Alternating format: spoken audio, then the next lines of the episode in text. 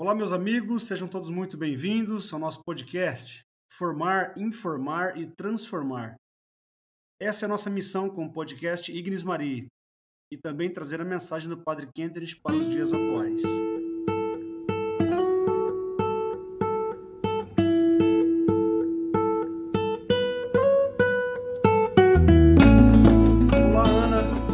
Obrigado mais uma vez por estar aqui conosco. Vamos dar sequência na sexta temporada do Ignis. Nela estamos tratando sobre a vida dos santos e também de alguns heróis de Shansta. E hoje, né, um, um, dia muito especial, a gente vai falar sobre a vida de São Francisco de Assis, um grande santo da igreja, e também a vida de José Engle, né, nosso irmão maior. Olá, Rafael. Olá, queridos ouvintes. É sempre muito bacana estarmos juntos. Que legal. Isso mesmo, eu quero pedir aos nossos ouvintes né, para acessarem nosso site, o ignismaria.com.br. Lá contamos com todas as seis temporadas do Ignis. Também temos as dicas dos convidados, é, tem todos os episódios do Ignis que fizemos até agora. Então peço para que nosso amigo ouvinte possa compartilhar em seus grupos. Bom, e como nós sempre fazemos aqui no nosso podcast, nós vamos começar nos dirigindo a Deus e a Maria, com muita confiança e humildade para implorar as graças que nós necessitamos e pedir a Deus, nosso Pai, Senhor, que nos inspire e fortaleça em nossa vida e em nossa vocação, para que busquemos sempre a alegria que não passa. Em nome do Pai, do Filho e do Espírito Santo. Amém. Torna-nos semelhantes à tua imagem, como tu passemos pela vida, fortes e dignos, simples e bondosos, espalhando amor, paz e alegria. Em nós percorre o nosso tempo e prepara-o para Cristo. Amém.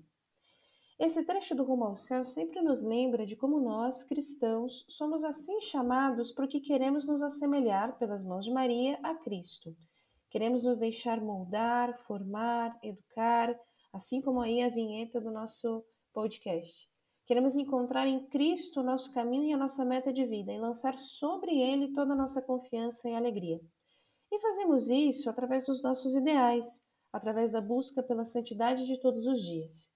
Que a nossa querida Rainha da Alegre Esperança nos conduza nesse caminho e esteja sempre ao nosso lado. Em nome do Pai, do Filho e do Espírito Santo. Amém.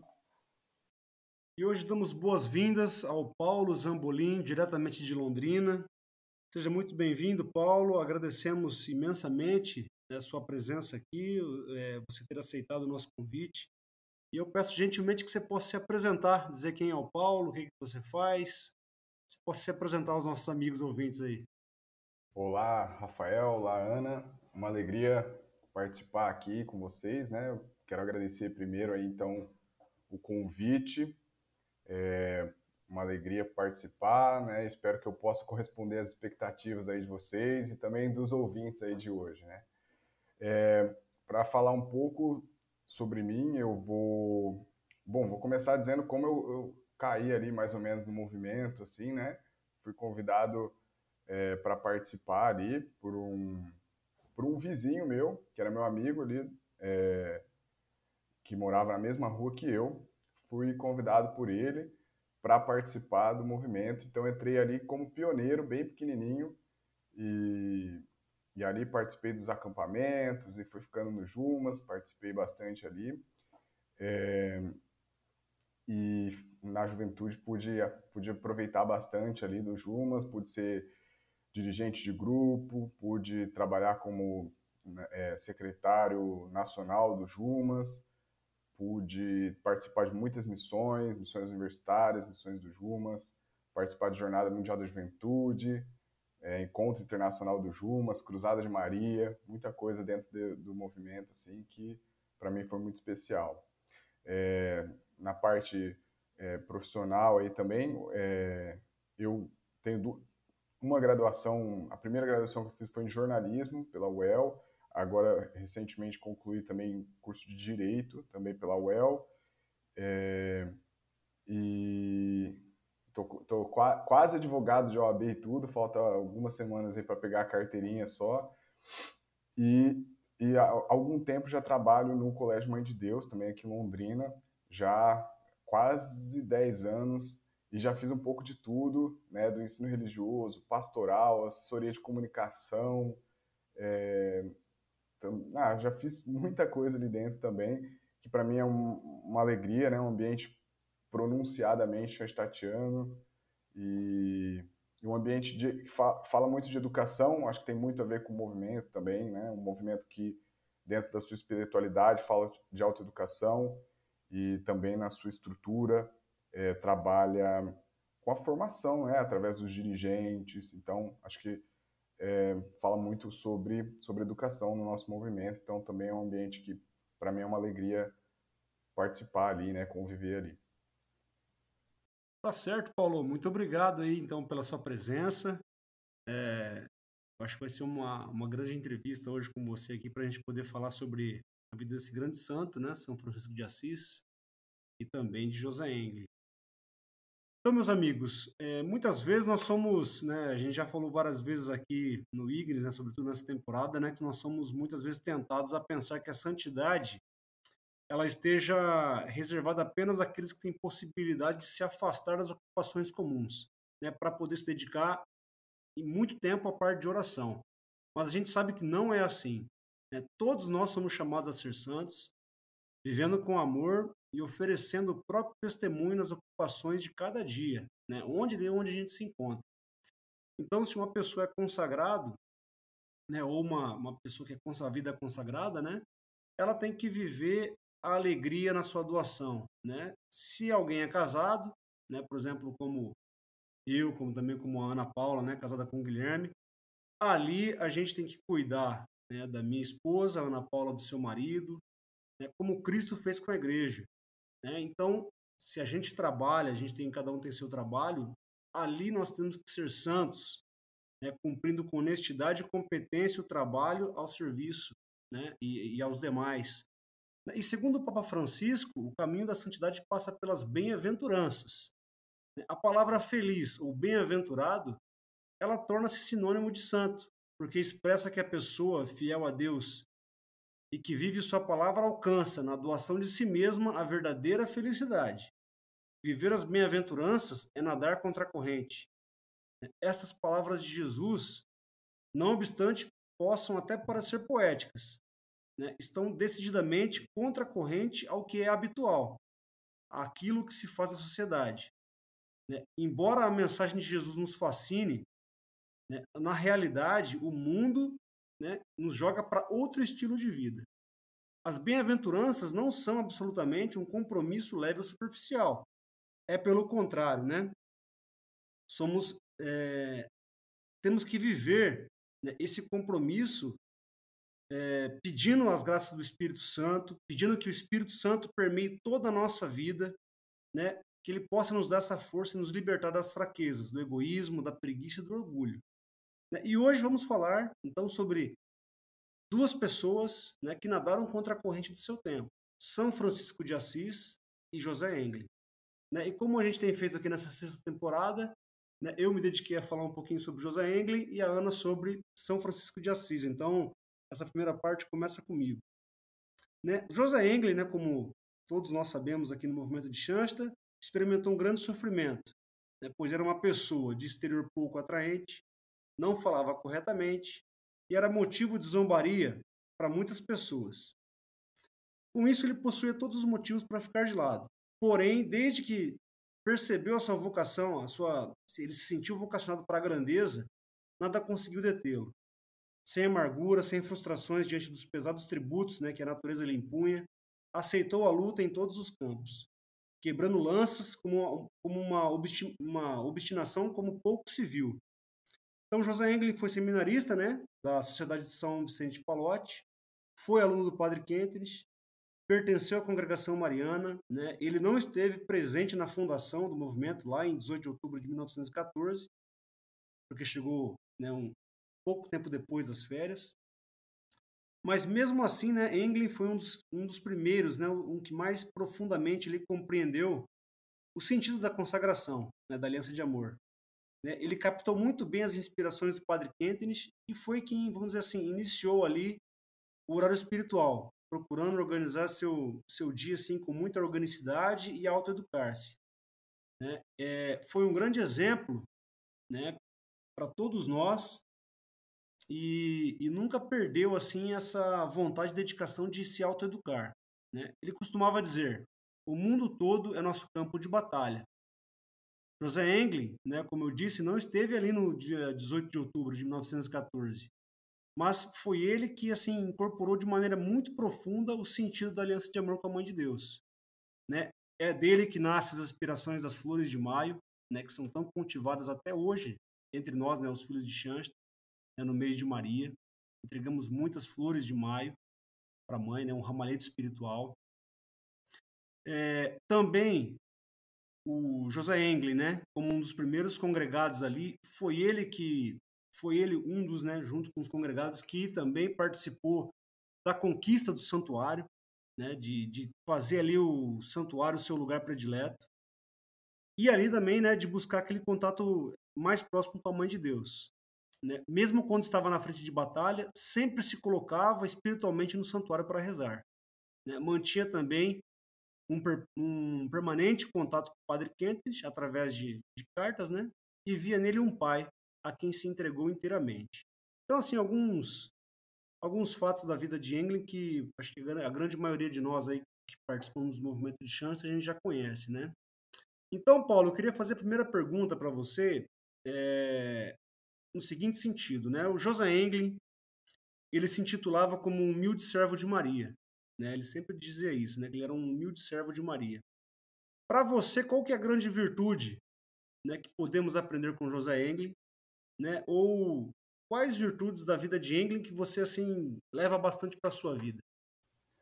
Bom, eu acredito, eu fiquei pensando bastante, né? Na verdade, assim, é, que virtude, né? É, mas eu acho que na própria pergunta a gente pode, pode tirar um pouco dessa resposta. Acho que é a humildade, né? Se ele mesmo se titulava né, como esse humilde servo, e nas atitudes dele, acredito que a gente pode ver essa humildade. E então acho que ele sempre soube reconhecer as suas falhas, os seus erros, é, as suas limitações. Então quando ele era pequeno, tem uma história de que uma vez ele acordou a mãe dele de madrugada para pedir desculpa por uma arte de criança que ele tinha feito lá, né? Então, é, já mostrava um pouco dessa humildade e dessa capacidade dele de reconhecer é, os erros, né? Reconhecer quando ele, é, nesse caso aí, tinha feito provavelmente alguma arte de criança, assim, né? E então, acho que isso é um exemplo dessa humildade dele, mas ao longo da vida, conforme ele foi crescendo, e a gente tem os relatos é, da vida dele, a gente pode tirar outra, outras situações em que ele precisou ter humildade, reconhecer que precisava melhorar, e isso é próprio da, da espiritualidade de Schoenstatt, é próprio da autoeducação. Então, no diário espiritual dele, várias vezes ele reconhece quando ele não está legal, quando ele fez alguma coisa um comportamento que não era esperado dele. Então, ele fala lá, né, ele escreve quando, ah, hoje eu estou muito resmungão, né? Ah, hoje eu estou irritado, a fome está me deixando mais irritável. Então, ele conseguia ter humildade, reconhecer esses pontos que ele não estava legal, escrevia aquilo, né? Oferecia também aquilo como capital de graça para a mãezinha que ele ia tentar melhorar. Então, reconhecer quando a gente precisa melhorar, acho que é um, é um ponto que a gente pode tirar da, de exemplo da vida de José Engle, é, porque isso, e isso acho que está atrelado diretamente a esse valor da humildade. É, em Remonville também, quando o Englin está lá, assim, num ambiente já hostil, um ambiente que não era tão favorável para a espiritualidade, porque era um ambiente de guerra, né? Ele estava ali esperando para participar da guerra e ali ele se entrega um pouco ao gosto pelo jogo, né? Pelo, pelo carteado ali, pelas apostas também. Então, naquele momento, ele é, é, até compreensível, a gente entende a situação, até é, que devia ser difícil, de ansiedade, de alguém que está ali na beira da guerra, indo para um campo de batalha, ele se entregar um pouco ali no, nessa coisa do jogo, mas em algum momento alguém olha para ele e fala: até você também, Englin, até você aqui, né? E, e, ele podia ter ficado bravo com a pessoa, podia ter reclamado, mas não, ele teve a humildade de o, perceber naquela pergunta é, uma, um olhar ali de alguém que falou, bom, não esperava isso de você, talvez ele também não esperava dele, ele foi humilde de reconhecer conseguiu mudar, conseguiu voltar para fazer o horário espiritual dele ali, né? Então, acho que é muito forte essa humildade e uma, um outro ponto, acho que também essa humildade está no, no, ideal dele quando ele fala em ser tudo para todos. Ele não pensa nele, ele quer ser tudo para todos, ele quer ser algo para os outros, e a gente viu isso né, também no campo de batalha, quando ele vai no lugar do companheiro, numa missão mais arriscada. Então, acho que essa humildade também está bem presente nessa parte aí do ideal dele. Que bacana, Paulo. Muito obrigada pela resposta, viu? O interessante é que, que, essas grandes pessoas que nós sempre falamos no nosso podcast, que nós estamos falando hoje, elas suscitam assim sentimentos diferentes em nós, não é? Pode ser que o irmão maior, o José Engel, ocupe um espaço no coração do membro de uma, de uma juventude masculina, como vocês, do que ocupa no coração de uma membro na juventude feminina, como eu. O mesmo se passa com a Bárbara Cast, que nós trouxemos no nosso último episódio, claro. Isso porque, de modo geral, os jovens buscam referências próximas à própria realidade. Mas o José Engel, de alguma maneira, me parece que ultrapassa essa tendência natural e serve como uma grande referência também para jovem, também para mulher chastatiana, né? Obviamente, seus exemplos de vida, de vida santa, de vínculos sadios, as flores de maio tão lindamente vividas, aquelas experiências uh, excepcionais que ele teve no, no, no, no campo de batalha, se forem bem contextualizadas, elas servem como exemplo admirável para todos, os, para todos nós em todas as épocas, não é verdade? E eu me sinto assim quando falo desse grande sujeito Engli, me sinto, mesmo casada, adulta, como o Rafael falou, numa outra realidade, eu me sinto sempre impulsionada a dar um pouco mais, a me empenhar um pouco mais, a me entregar um pouco mais. E a fazer isso com alegria, com total disponibilidade, como ele fez, né? Bom, a mim me coube dar um ping-pong e falar sobre um grande outro sujeito. Francisco nasceu na cidade de Assis, uma cidadezinha que até hoje é muito simpática na Itália em 1182. Ele era filho de um casal muito rico e cresceu com uma vinculação muito ruim ao dinheiro. É, eu li um, um biógrafo, talvez o mais famoso de, de Francisco de Assis, daqui a pouco eu vou falar dele, e ele relata que Francisco não pareceu ter sido bem criado nesse sentido. A família toda era pouco austera, a família toda tinha uma relação ruim com o dinheiro e ele cresceu nessa corrente. Ele esbanjava muito, portanto, ele não tinha nenhum tipo de interesse pelo trabalho que o pai dele desempenhava. O pai dele era comerciante. E olha só, trabalhava também na França. Olha só que interessante, por mais que o seu nome de batismo seja João, foi o povo francês que começou a chamar ele de Francesco, ou francês. Acabou virando Francesco no sotaque italiano, claro, né? E o nome acabou pegando. Ele não gostava de estudar, ele só queria se divertir, curtia as baladinhas de Assis, e não acreditava na existência de um Deus. Né? Mas houve uma, uma pequena guerra entre Assis e Perúdia. Em uma das batalhas, Francisco, inclusive, foi capturado por um ano, mas acabou saindo ileso. Ele ficou muito doente. Foi nessa doença que ele ouve uma voz que lhe pedia servir ao amor e ao servo. Bonito isso, né? A voz dizia que ele deveria servir ao amor e ao servo. Depois de um tempo, então, lutando contra esse pedido de Deus, não foi assim uma conversão imediata depois dessa, dessa oitiva, né? Ele se decide então a deixar tudo, a deixar sua vida passada, sua vida de pecados. Ele vende alguns bens que ele possuía, ele renuncia à grande herança que ele queria. Ele, inclusive, pessoal, precisou se esconder um tempo da fúria do seu pai, é, especialmente do seu pai. Toda a família chamava de louco, toda a aldeia chamava de louco. A sua mãe era um pouco mais condescendente, mas o seu pai estava furioso.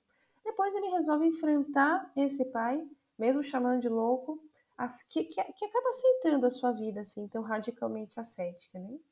E depois disso ele passa, como ele mesmo chamou na época, procurar o seu tesouro no céu, como uma passagem que ele leu no Evangelho. Procurar então o seu tesouro, garantir o seu tesouro no céu. A partir disso, queridos ouvintes, ele passa a reconstruir com a mão na massa mesmo, nesse primeiro momento, as igrejas que ele encontrava pelo caminho. Nesse caminhar e nessa reconstrução, ele vai fazendo amigos, vai convertendo as pessoas, vai mudando a vida de aldeias pelas quais ele passa, nesse primeiro momento bem pertinho de Assis, das cidades também pelas quais ele passa depois. Vai auxiliando pessoas doentes, ele morou um tempo em um lar de leprosos, isso foi uma experiência muito dura para ele também, mas também muito é, educativa. E ele vai pouco a pouco sentindo na sua carne esse seu chamado que, que foi excepcional. Não apenas para reconstruir fisicamente as igrejas, aqui entendidas mesmo como templo físico, espaço físico da igreja, mas também para servir como reforma, no sentido bom do que significa reforma, dos fundamentos da nossa igreja, que na época já davam sinais de, de uma certa crise, também de um relacionamento pouco sadio de alguns dos seus membros com o dinheiro e com os bens da igreja. Esse grande homem, pessoal, moveu milhares de corações, incendiou o mundo todo até os dias de hoje, com a sua radicalidade, com a força dos seus ideais. Vejam só que interessante, Englin é chamado de irmão maior, porque a nobreza com a qual ele viveu seus ideais ultrapassa as gerações chastatianas, né? Pedra por pedra, tijolo por tijolo, Francisco fez a mesma coisa e é chamado irmão universal. Também porque a sua força vibrante, a sua paternidade, a sua sabedoria impulsionou a todos à sua volta. E também é referência para todos nós e para todos os tempos da nossa igreja. Esse ardor que ultrapassa as gerações e deu um novo respirar para toda a igreja é sem dúvida um grande exemplo para nós, gente. Aqui no Ignis, nós conversamos sobre os santos casados, pais de família, tratamos também das santas e jovens mulheres. E agora nós trazemos um pouco da vida de dois rapazes, sendo eles o meu querido São Francisco, que são referências de uma vida dedicada àquilo que importa. Então eu gostaria de perguntar ao Paulo aquilo que importa.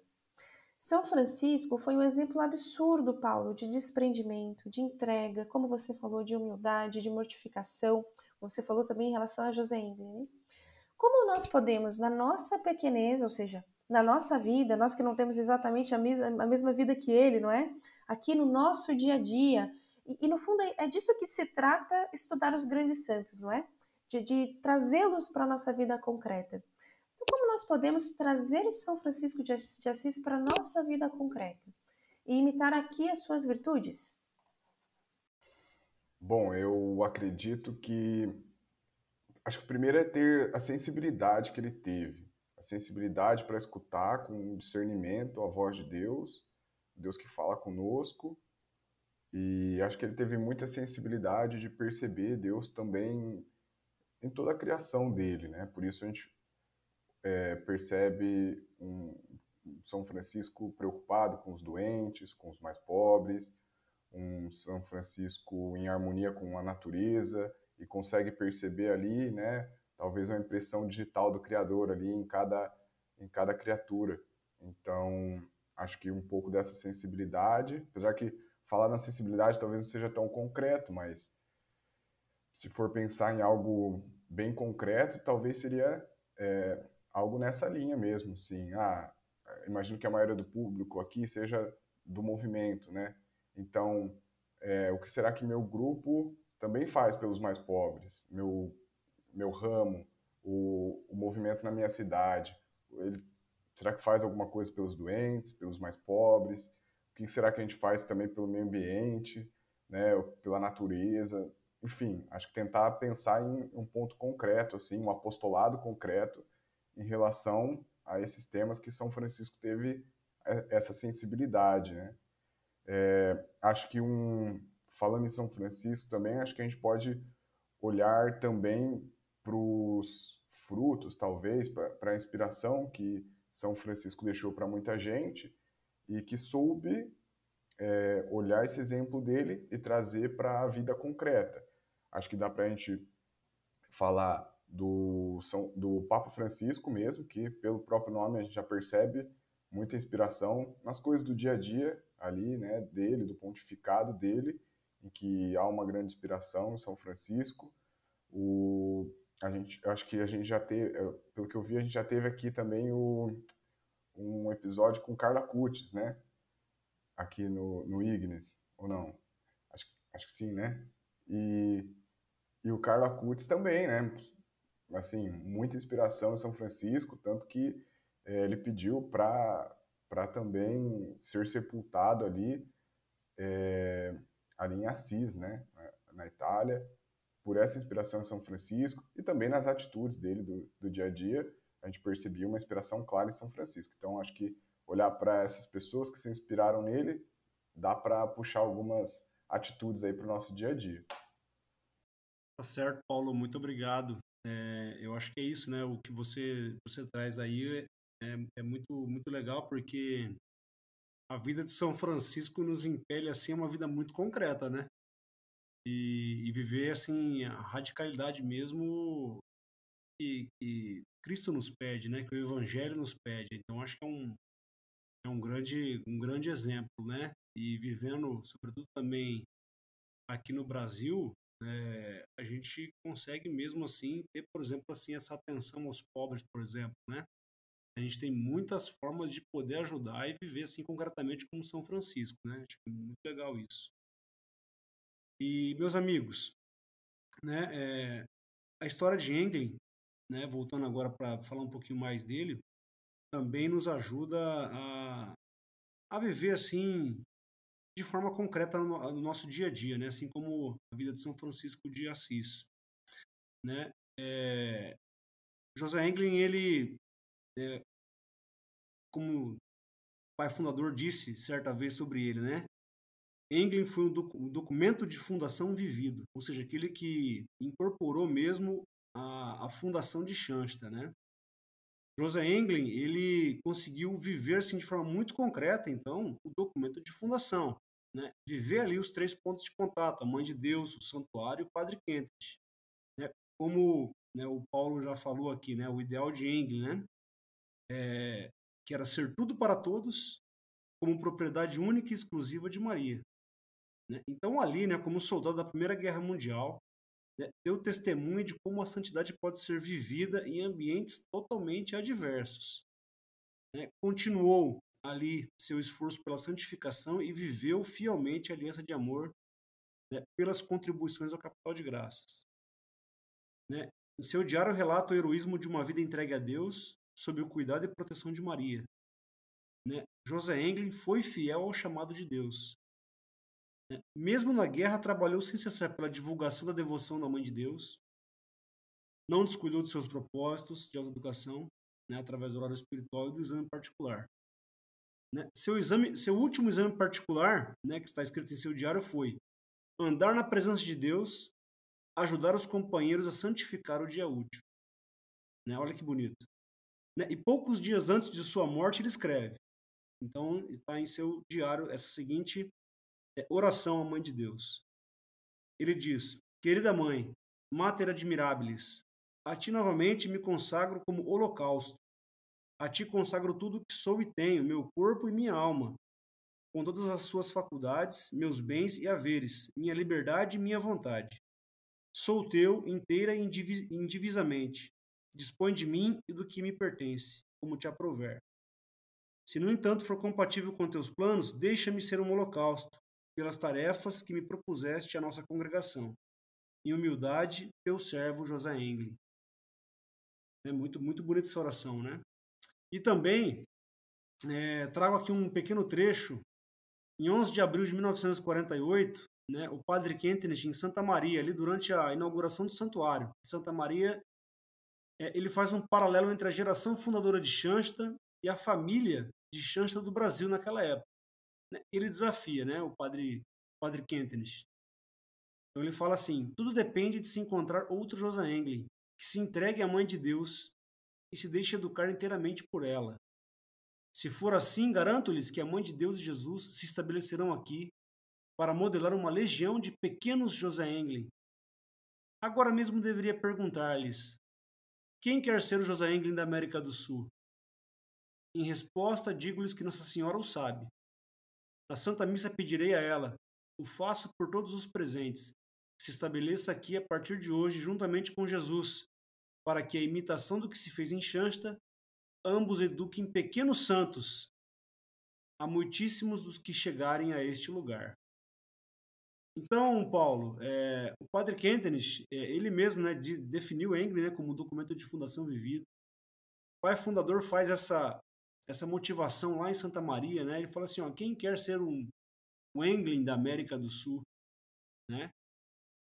vocês estão dispostos a isso, né? A mãe de Deus vai se estabelecer aqui. Mas quem quer ser como Engle, né? Então, deixar se educar pela mãe. Né? Então, eu gostaria de fazer a seguinte pergunta para você, né? Como que a gente pode se inspirar em Engle e fazer dele nosso amigo espiritual? Bom, acho que até retomando um pouco o que a Ana Paula falou anteriormente, acho que é muito fácil identificar com o José Engle, né? Então acho que essa amizade espiritual, acho que ela não é muito difícil. Eu, e eu fiquei pensando agora, depois dela comentar isso, eu acredito que essa facilidade de se identificar com o Engle é porque a gente olha para ele como alguém muito humano, né? É alguém que a gente acaba vendo suas fraquezas, né? A gente consegue perceber, né? É, quando José Engle tinha medo, quando ele estava talvez com mau humor, talvez é, que ele tinha seus problemas de saúde, que ele tinha que lidar com aquilo. Então, é a humanidade que Englin apresenta para a gente, acho que é o que faz com que a gente se identifique dentro da, da nossa vida, das nossas dificuldades, olhar para ele e se identificar, né? E, e aí, como estreitar esse vínculo, como aprofundar isso, a minha sugestão seria de tentar conhecer um pouco mais. Eu eu lembro daquela frase, né? Acho que legal trazer aquela frase de que a gente não consegue amar aquilo que a gente não conhece, né? Então, como a gente pode conhecer um pouco mais sobre José Engle? E aí eu trouxe algumas sugestões. É, para aqueles que talvez não, não conhecem muito ou não conhecem quase nada, talvez os, alguns livros do, sobre o José Engle, acredito que pode ser um começo. Então, eu sugeriria ali O Herói é, de Duas Espadas, se não me engano, é de Olivo Sesca. O José Englin, Nosso Irmão Maior, que é do Paulo Ranapel. E esses são os que eu consegui separar aqui. Não sei se tem outros também. Eu tenho um outro exemplar ali que é mais quase como um roteiro.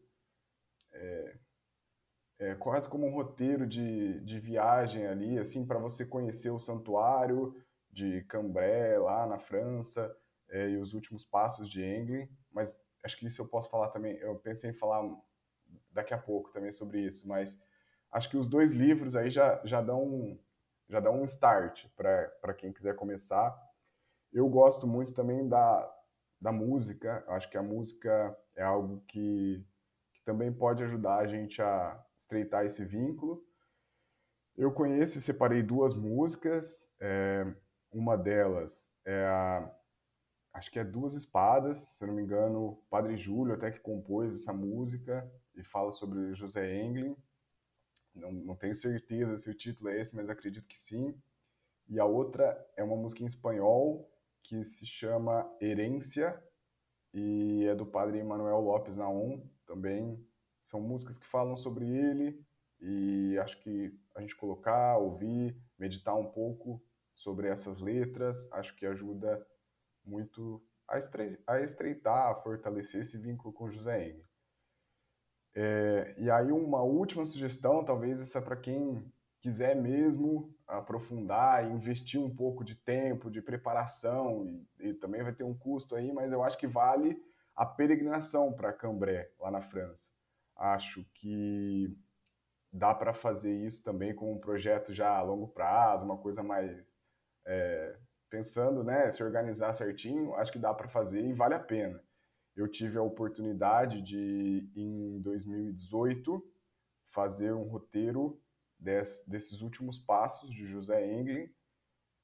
Eu estava participando da Escola de Líderes Internacional do Jumas, e a gente foi junto porque era o ano em que se, se recordava 100 anos da morte de Englin, então foi um momento muito especial. A nossa escola resolveu fazer esse, essa peregrinação e a gente esteve ali nos lugares. É, é muito interessante, assim, vale muito a pena, porque o José Englin registrava tudo, né? Ele escrevia tudo no, no diário dele ali.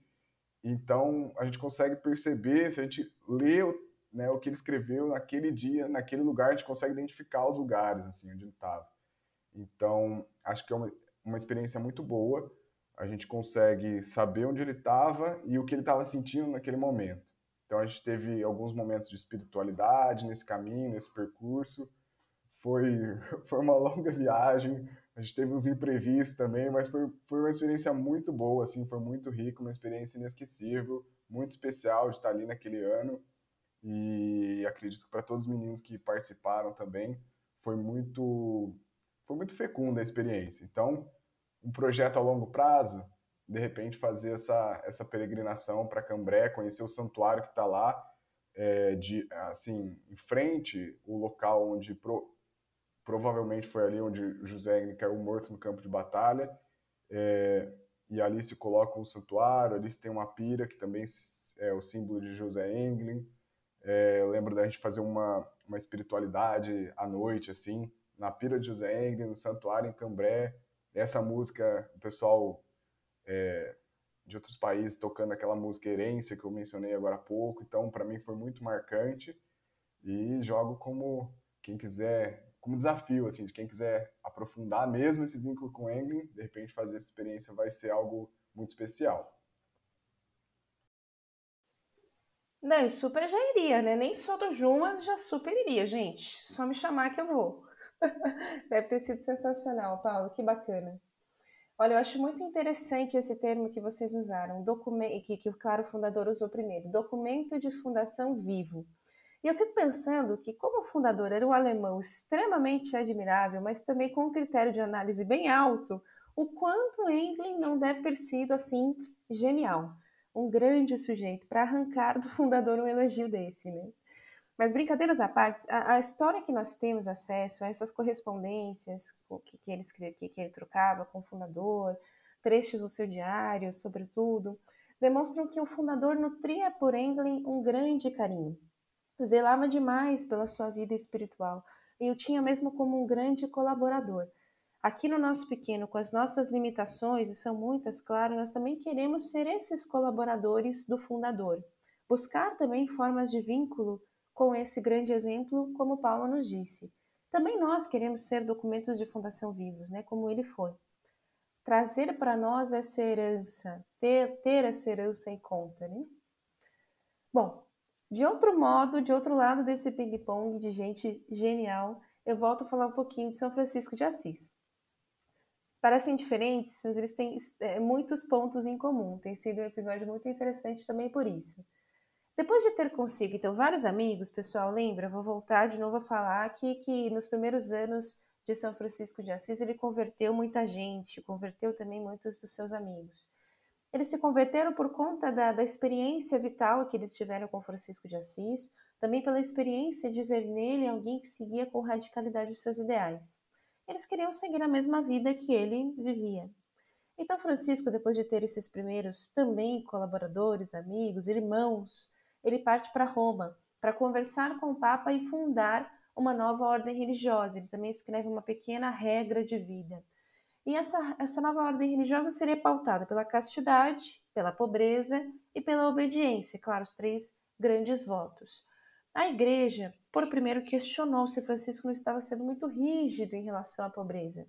Mas, como Rafael bem lembrou, a igreja não conseguiu depois segurar é, a força do Espírito Santo. Não a igreja, mas os membros que estavam inseguros em relação a esse novo carisma.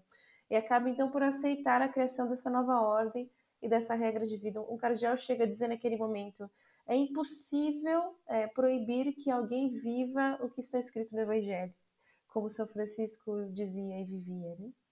São Francisco ele também propiciou a fundação da coluna franciscana feminina, com Santa Clara. Os homens ficavam então na igreja de Porciúncula e as mulheres na igreja de São Damiano, que é uma das primeiras igrejas que ele reconstruiu vários, vários anos antes. Vocês sabiam que perto de um Natal, Após celebrar a Santa Missa como diácono, Francisco e seus irmãos eles encenam a cena da natividade de Jesus. E assim, de alguma maneira, se cria, se experimenta pela primeira vez a devoção que nós temos com o presépio. Veja só, sabiam dessa? Ele é uma espécie de fundador dessa devoção, não é legal? Eu poderia, na verdade, passar horas e horas falando das experiências e das vivências que ele teve. Eu deixei a indicação, já tivemos muitas indicações de livros hoje, mais uma então. A indicação do livro que se chama A Vida de São Francisco de Assis, de Tomás de Celano. A melhor, assim, a mais completa bibliografia disponível dele. É bem fácil de, de encontrar na internet e também de algumas grandes editoras. que eu usei, que eu, que eu usei inclusive para preparar esse podcast. E que foi para mim, pessoal, uma leitura muito engrandecedora aí no, no meu último mês. O Francisco ele fez muitos milagres em vida. Ele recebeu muitas visões. Também recebeu muitas visitas de Jesus. Recebeu as chagas de Cristo, recebeu os estigmas. Ele foi um grande visionário, radical no sentido exato do que significa ser radical. Não exagerado, não fundamentalista, radical porque buscava a raiz, a origem, o fundamento último do segmento de Cristo.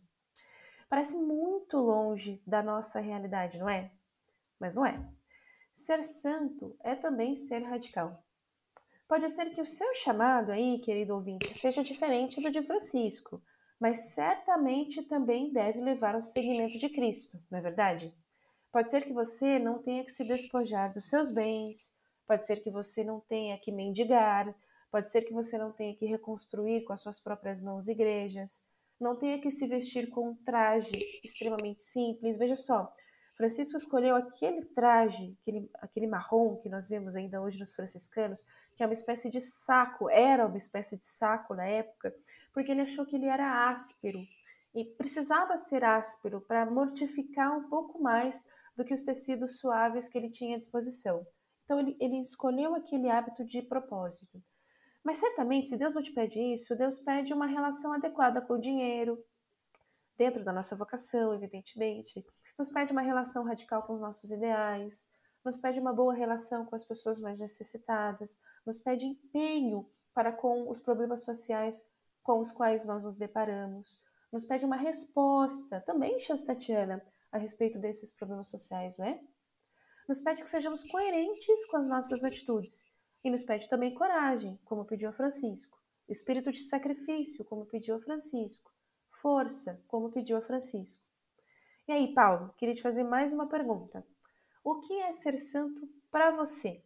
Quais as dicas que você poderia dar aos jovens que estão nos ouvindo que buscam a santidade?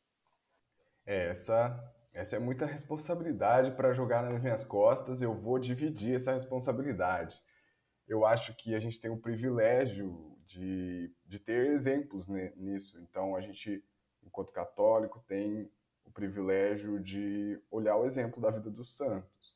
Então, acho que mirar nesses exemplos talvez seja, seja um caminho é, de santidade para a gente se espelhar, mas acho que essa última fala da, da Ana Paula agora é, é interessante também, para a gente perceber que o, a, a vida de santidade do, do São Francisco era a vida que se exigia para aquele tempo, para aquele momento, e talvez o santo de hoje, a gente, claro, se espelha nos, nos, nos santos que né, já, já viveram a santidade em outros momentos, mas a santidade de hoje vai ser diferente, não vai ser da mesma forma. O mundo de hoje pede um, um, um, outro, um outro estilo de vida de santidade. Talvez o santo de hoje grava podcast, tem que aprender a gravar vídeo para o YouTube, não sei. É, são outros tempos, então a, a forma de viver essa santidade também vai ser diferente. Talvez olhar para esses exemplos, mas, mas não esquecer de, de perceber o mundo que a gente vive hoje e, e ah, perceber que o Santos de hoje tem que estar na internet, tem que estar, né, fazer parte desse, desse mundo que a gente vive hoje.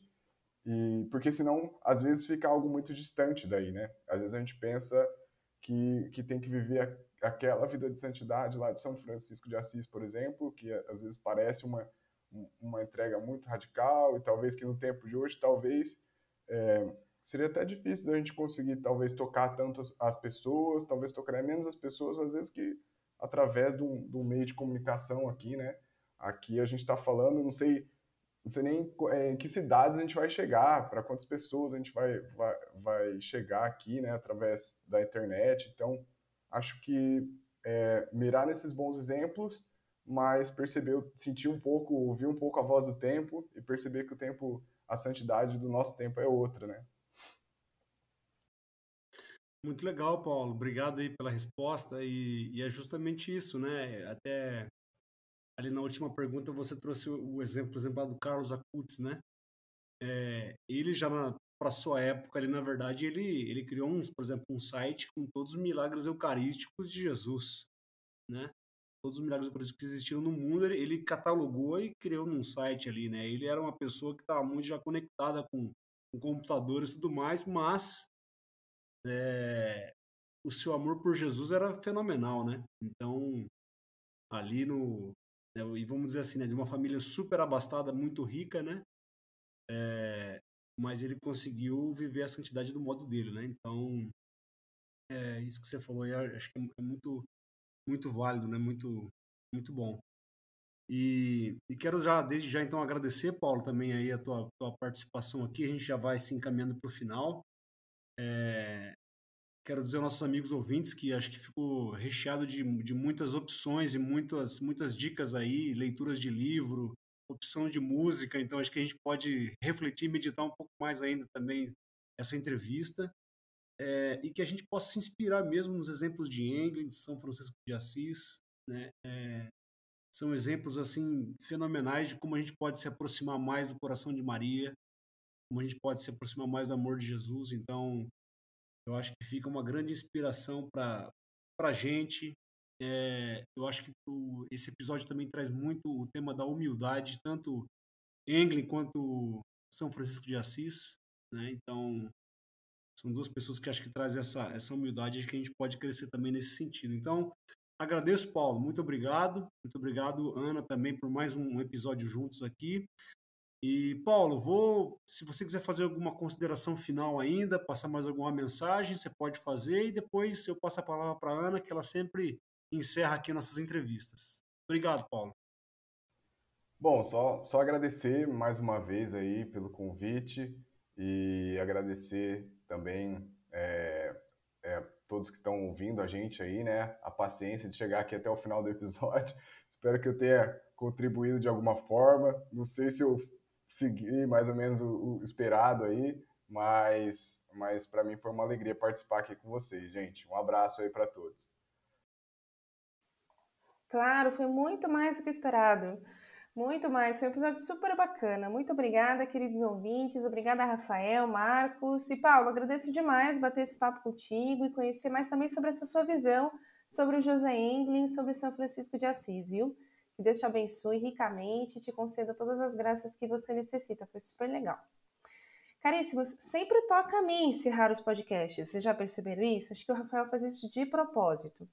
E é sempre a parte mais difícil, rascunhar e sistematizar aqui na minha mente. Ainda mais hoje, no episódio que trata de ninguém menos que Engle e São Francisco, não foi diferente, foi difícil. Quando eu penso em José Engle, eu penso em alguém que superou as suas próprias limitações de modo absurdo. Ele superou o jeitão esquisito que ele tinha, ele superou aquela falta inicial de amigos, ele superou o fato de que ele não tinha idade suficiente para estar no início da congregação mariana, ou seja, superou essa frustração que deve ter sido enorme.